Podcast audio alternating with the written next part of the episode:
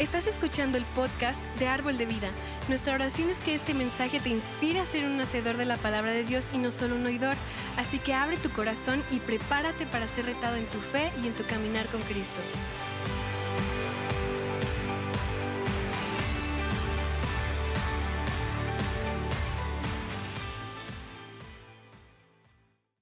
Estamos hoy reunidos para celebrar, escúchame bien, que ha nacido un Salvador. Pensé que le iba a dar gusto. Lo voy a volver a repetir. Estamos reunidos el día de hoy para celebrar que ha nacido un Salvador. Dale un aplauso al Rey. Ha nacido un Salvador. Jesús, Hijo del Dios Altísimo. Su nombre Emanuel y su significado es Dios con Dios con quién. Dígale que está a su lado, no está solo. Dios con nosotros. Y el mensaje de hoy es un poco distinto a lo que seguramente has escuchado antes, pero como dijo el pastor Jeff, como dijo el pastor Moya, sé que va a bendecir mucho tu vida este mensaje. Y quiero hablar algo acerca, escúchame bien, que es una creencia fundamental para los que somos seguidores de Jesús. ¿Cuántos seguidores de Jesús hay aquí? Bastantes bastantes seguidores de Jesús. Y queremos enfatizar este principio tan importante de una manera que te va a ministrar muy especial. Y vamos a hablar acerca de la encarnación. Y el libro de Mateo, capítulo 1, versículo 18 al 23, voy a leer la nueva versión internacional y habla acerca del nacimiento de Jesucristo. Y dice que el nacimiento de Jesucristo fue así. Me gusta leer y me gusta que la gente vaya pensando. Cuando yo leo, usted está pensando. Yo no sé si usted va a pensar que era de día, noche, había nubes, qué sé yo. Pero ve imaginando la historia. Y dice que el nacimiento de Jesucristo fue así. Su madre María estaba comprometida para casarse con José. Pero antes de unirse a él, resultó que estaba embarazada por el poder del Espíritu Santo. Versículo 19. Como José su esposo era un hombre justo y no quería exponer la vergüenza pública, decidió romper en secreto el compromiso. Imagino que tuvo un momento difícil José. Versículo 20. Pero ve como siempre Dios con nosotros. Siempre Dios con nosotros. Cuando él estaba considerando hacerlo, se le apareció en sueños un ángel del Señor y le dijo, José, hijo de David, Dios conoce tu nombre. Dios usa los ángeles ministradores. José, hijo de David, no temas recibir a María por esposa, porque ella ha concebido por el poder del Espíritu Santo dará a luz un hijo y le pondrás por nombre Jesús, porque él salvará a su pueblo de sus pecados. ¿Hay algún pecador esta noche? ¿Puede levantar sus dos manos?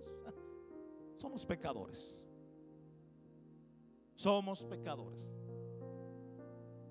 Versículo 22. Todo esto sucedió para que se cumpliera lo que el Señor había dicho por medio del profeta años, años, años atrás.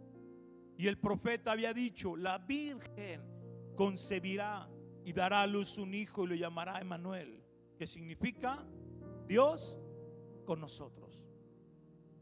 Y hoy quiero hablarles de la presencia de Dios a través del nacimiento de Jesucristo Emanuel, que Dios está contigo. Dios está contigo, Dios está contigo. Si usted logra llevarse esto esta noche, que Dios está contigo, donde tú vayas, donde tú pises, no estarás solo. Él nunca te va a dejar. Él nunca te va a abandonar. Y te voy a hablar un poquito de lo que fue la encarnación. Y esta enseñanza o esta doctrina de la encarnación implica que Jesucristo es plenamente Dios y plenamente humano. Dos naturalezas unidas. para nosotros que somos seguidores de Cristo, la encarnación es cuando Dios se hace carne en la persona de su Hijo Jesús.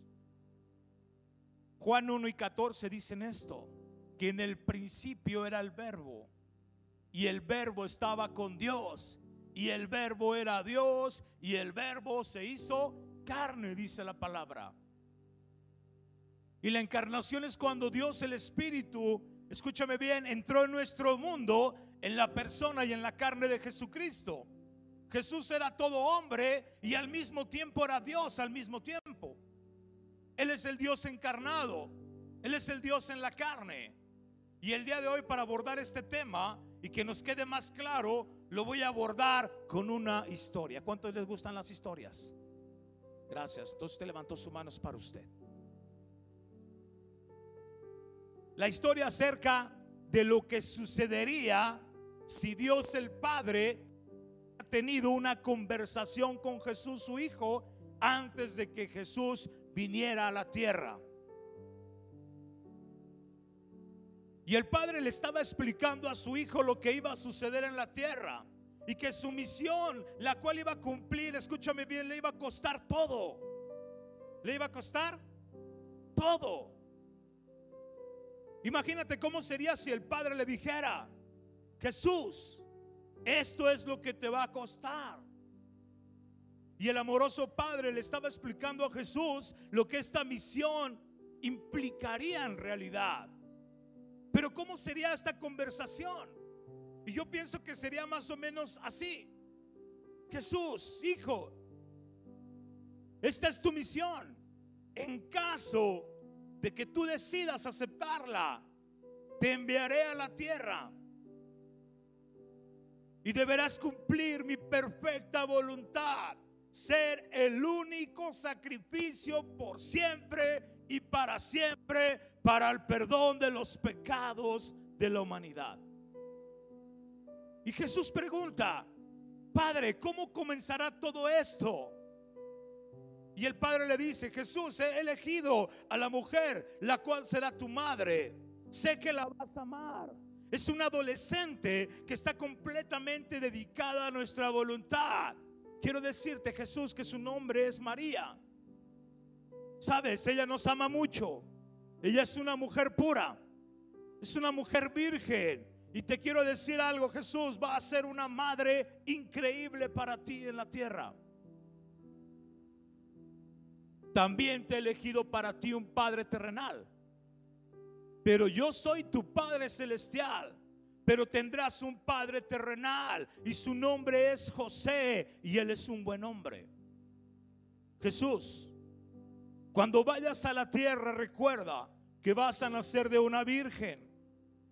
Vas a pasar nueve meses en el vientre de María antes de que ella te empuje al mundo cruel y frío. Y Jesús dice, nueve meses. Y yo creo que le dijo, y padre, ¿no podrías enviarme en una cigüeña? Y creo que Dios se ríe, ¿verdad? Porque usted tiene un Dios alegre. Tienes que nacer de una virgen. Porque no vas a tener un padre terrenal que te ayude a ser concebido. Por lo tanto, escúchame bien, es importante. Por lo tanto, hijo, no vas a heredar la naturaleza pecaminosa de un padre terrenal pero nacerás de una mujer. Por lo tanto, serás completamente humano y divino a la vez. Eres hombre y eres Dios. Y Jesús dice, por supuesto, entiendo eso, Padre. Ahora, cuando llegues a la tierra, hijo, nacerás en un lugar muy común. La mayoría de las personas esperarían que nacieras en un palacio porque eres el Hijo de Dios. Pero escúchame, he escogido una cueva muy bonita para ti, al lado de unos animales de la granja. Y Jesús sonríe y dice, lo entiendo. Hijo, quiero que todo el mundo sepa que no he venido solo por los ricos y los poderosos, sino que he venido por lo común y lo ordinario. He venido para todos. ¿Ustedes todos? Él ha venido por usted y por mí. Exactamente, dice Jesús. Entiendo. Desde el primer día, Jesús, tienes que darte cuenta de que todos los demonios en el infierno te van a odiar. Y durante toda tu vida vendrán detrás de ti para tratar de destruirte. Incluso, hijo, antes de que aprendas a caminar, el rey Herodes va a dar una orden que todos los niños menores de dos años sean asesinados porque están tratando de encontrarte a ti y a tu familia. Tendrás que huir. Vas a tener que tratar de escapar a Egipto. Y si no sales de ahí, tu vida corre peligro. Y, yo creo que Jesús está tomando notas, ¿verdad? Y escribe una nota con letras grandes que dice, asegura al burro rápido para escapar. Y Dios se acerca y le dice, Jesús, tú tendrás sobrenaturales. Y le voy a volver a repetir, pensé que usted se iba a poner contento. Y le dice, Jesús, tú tendrás poderes sobrenaturales. Porque Él no le da un aplauso al rey. Tú tendrás poderes sobrenaturales. Y todo el poder que tienes en el cielo lo vas a tener en la tierra y vas a tener más poder. Cada vez que tu mamá y tu papá traten de darte un baño, si no quieres tomar el baño, tienes el poder de separar el agua del baño. Y cuando crezcas, elegido que seas carpintero, al igual que tu vida terrenal. No vas a ganar mucho dinero, pero vas a encontrar satisfacción en ayudar a la gente. Serás bueno en eso, Jesús. Pero la gente no te respetará en tu ciudad natal. No te va a mostrar honra. Pero trabajarás con tus manos creando cosas. Porque eso es lo que somos. Somos creativos. Somos creadores. Y Dios con una mirada sobre su hijo, quizá de dolor, le dice, hijo, la gente no tiene ni idea de que de la misma madera de la que tú armas mesas y sillas será la misma madera que usarán un día para formar una cruz. Y hay un espacio. Y el Padre le dice, donde tú serás crucificado y morirás. Y queda un silencio por unos minutos. Y entonces el Padre le dice, hijo, usa tu poder sabiamente. Podrás hablar, podrás cambiar las cosas, vas a abrir los ojos de los ciegos, vas a curar los oídos de los sordos, vas a resucitar los muertos. Hijo, escucha con atención. Pero aún con todo eso, escúchame bien, ellos te van a odiar. Te van a llamar mentiroso te van a llamar lunático, te van a llamar loco, te van a decir que eres un borracho, te van a decir que eres mi enemigo, pero hijo, tú solamente sigue amándolos. Hijo, muéstrales quiénes somos, muéstrales mi amor. Muéstrate amigo de las prostitutas. Toca a los que están leprosos, sánalos. Ama por favor a los que los religiosos rechazan. Pero recuerda y no olvides esto. Esto es bien duro. Cuanto más ames, más te odiarán. Pero sigue amando. Y esta es la razón por la que vas a la tierra. Recuerda, muéstrales quién soy yo. Muéstrales mi corazón y muéstrales mi amor. Jesús el diablo te va a atacar a cada paso. Después de que me estés buscando durante 40 días, el diablo atacará. Pero cuando lo haga, quiero que luches con la palabra viva. Hijo, el diablo te atacará con hambre. Y te dirá, toma estas piedras si tienes hambre, conviértelas en pan. Jesús, ¿qué, qué versículo usarás?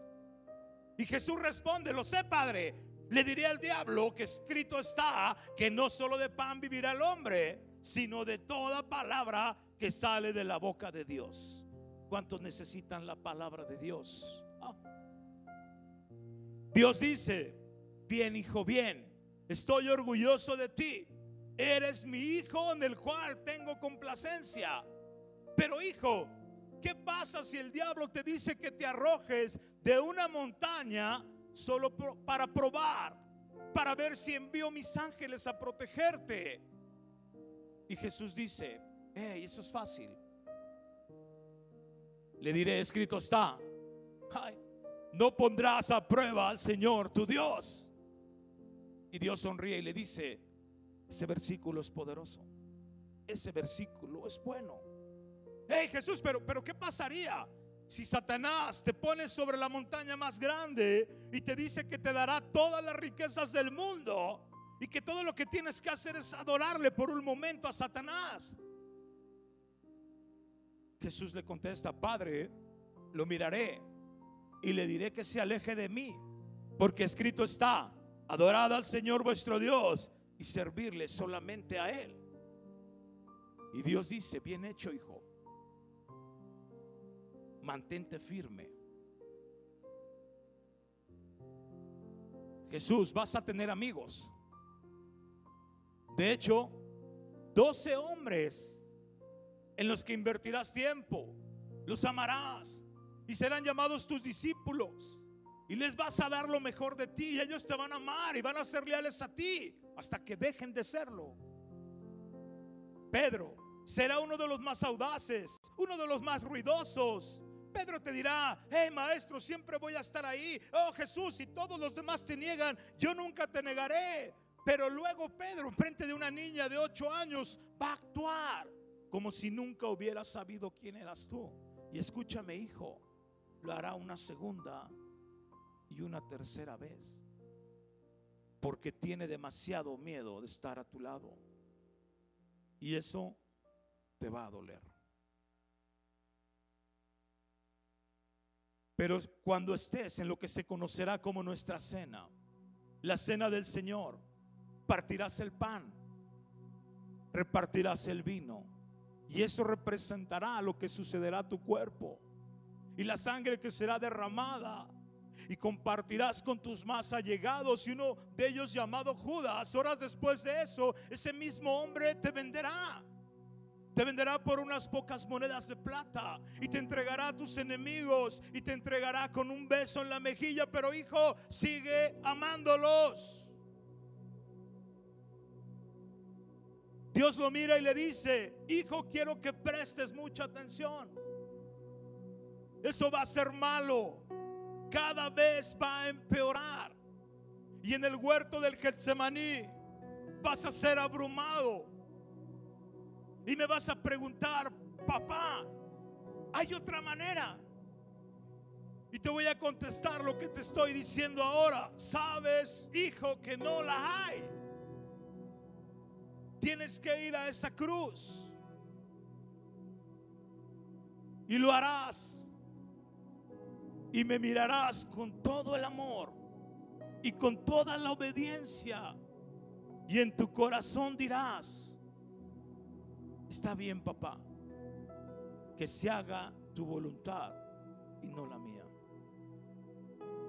Jesús, debido al dolor de lo que sabes que viene, literalmente sudarás sangre de tu frente en agonía. Te van a arrestar te van a golpear, te va a doler como a ningún hombre le ha dolido jamás. Ni siquiera serás reconocible como humano. Te van a azotar otra vez y otra vez y otra vez. Y en tu espalda desnuda 39 latigazos hasta que estés desgarrado y gritando de agonía.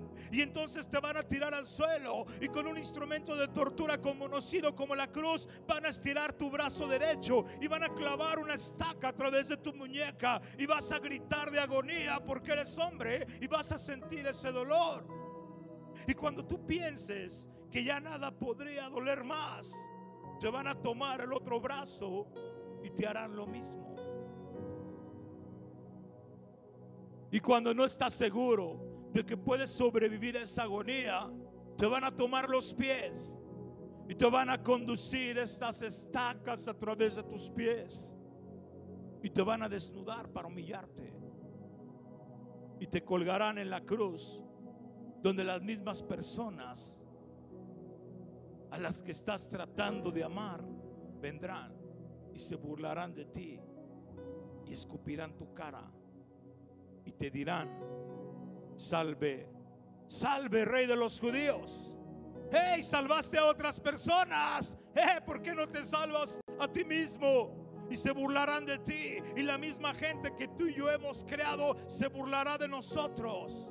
Y entonces mirarás al cielo y me dirás, hey papá, papá, por favor ten piedad de ellos, por favor perdónalos porque ni siquiera saben lo que están haciendo. Y tú sabes que en cualquier momento, hijo, podrías llamar legiones de ángeles. Y yo los enviaría para que los extermine a todos. Pero hijo, no lo hagas. Sígueles mostrando mi amor. Sigue hasta el final. Y así cumplirás lo que estaba profetizado. Y declararás, consumado es. Dilo en voz alta, ya está terminado y en cada paso del camino estaré contigo. Estaré contigo, estaré contigo, nunca te dejaré hasta que tenga que convertirte en pecado y en maldición y toma los pecados de este mundo y muere por esos pecados. Pero escúchame Jesús, y cuando te conviertas en pecado, entonces yo tendré que mirar hacia el otro lado porque soy santo y no puedo mirar el pecado. Y entonces experimentarás un dolor físico y en ese momento te retiraré la mirada como tu padre. Y tú gritarás, papá, papá, Dios mío, Dios mío, ¿por qué me has abandonado? Y serás enterrado en una tumba prestada. Pero tres días después, algunas mujeres vendrán a ver cómo está la tumba y la piedra no estará en su lugar. Y ni tu hijo. Porque resucitarás entre los muertos porque cumpliremos con sacrificio perfecto y final para el perdón de los pecados, porque los amamos tanto. Y el padre le dice al hijo, ¿estás listo? ¿Estás dispuesto a hacer esto? Y Jesús reflexiona. Y toda esta historia la está asimilando y, traga saliva y respira hondo. Y él da una respuesta y dice, estoy listo. Estoy listo porque te amo. Estoy listo porque soy obediente hasta esa cruz de muerte. Estoy listo porque lo que tú amas yo lo amo, que es la creación. Cuando de repente se escucha una voz que dice, hey, estoy aquí. Y Jesús dice, oh, no te vi. Hey, Jesús, soy el Espíritu Santo. Y dice, yo siempre estoy presente, no me dejen fuera. Siempre es Dios el Padre, Jesús el Hijo y Dios el Espíritu Santo. Hey, casi todo el mundo se olvida de mí. Jesús, no te olvides de mí. Diles que estaré con ellos. Y Jesús dice, por supuesto que lo haré, Espíritu Santo. Jesús dice, los miraré y les diré claramente, hey, si me aman, guarden mis mandamientos. Y le pediré al Padre y Él les dará otro defensor para ayudarles. Y Él estará con ustedes para siempre. El Espíritu de verdad, Emanuel, Dios con nosotros. Y Jesús dice, también les diré que el Espíritu vendrá y habitará dentro de ellos. Pero cuando yo me vaya, les voy a dar una tarea. Y Jesús le dice, les diré, vayan y hagan discípulos a todas las naciones. Bautícenlos en el nombre del Padre y del Hijo y del Espíritu Santo y enséñenles a obedecer todo lo que les he mandado. Y luego les diré esto, papá. Yo estoy con ustedes todos los días hasta el mismo fin de los tiempos, porque eso es lo que somos. Somos el verbo hecho carne.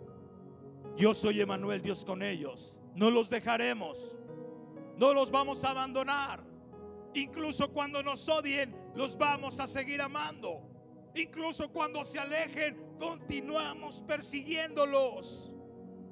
Y Jesús hace una pregunta, ¿estás preparado para esto? Y contesta, sí, sí estoy preparado para esto. Y entonces le pregunta a Dios, hey, ¿cuál es tu misión Jesús? ¿Cuál es tu misión de lo que hemos hablado? Y Jesús contesta, mi misión es buscar y salvar a los perdidos. Mi misión es rescatar a los que están muertos en sus pecados.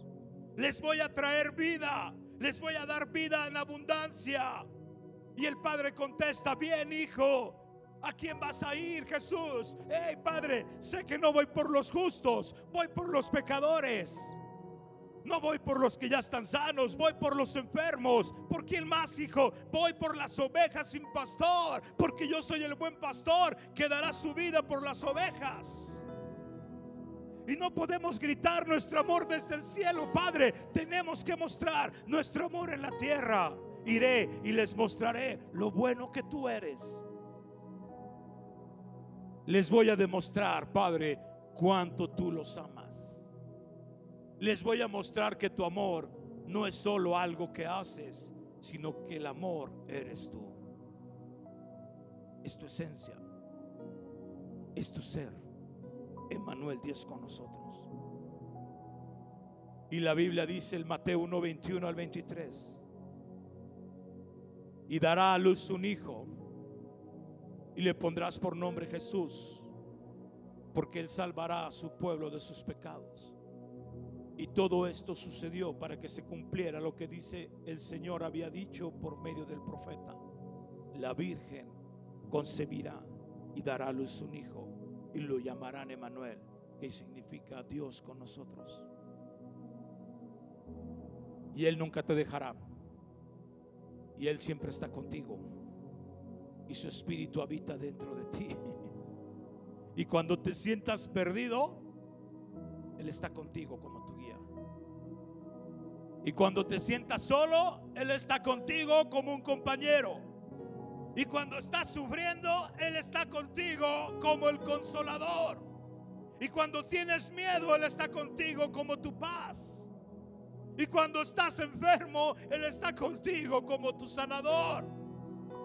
Y cuando eres débil, Él está contigo como tu fortaleza.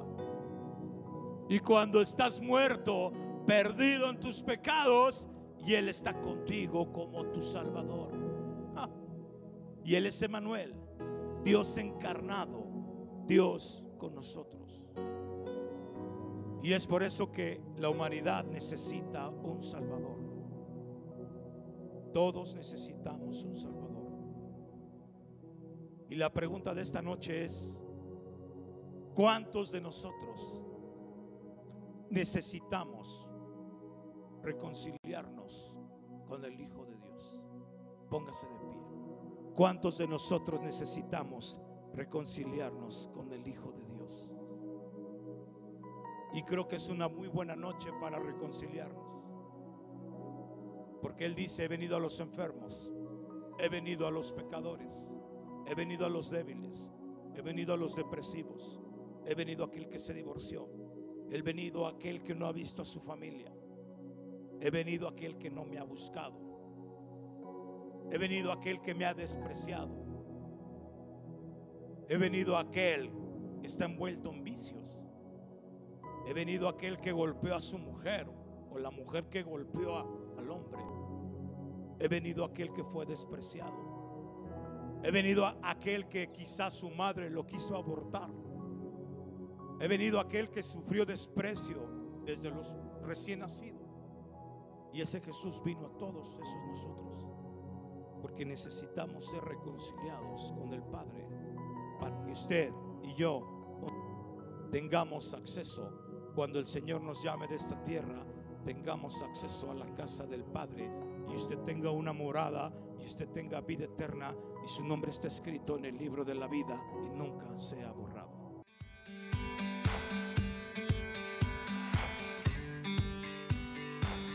Esperamos que hayas disfrutado de esta palabra. Puedes encontrar más mensajes e información sobre nuestra iglesia en www.arboldevidaleon.com.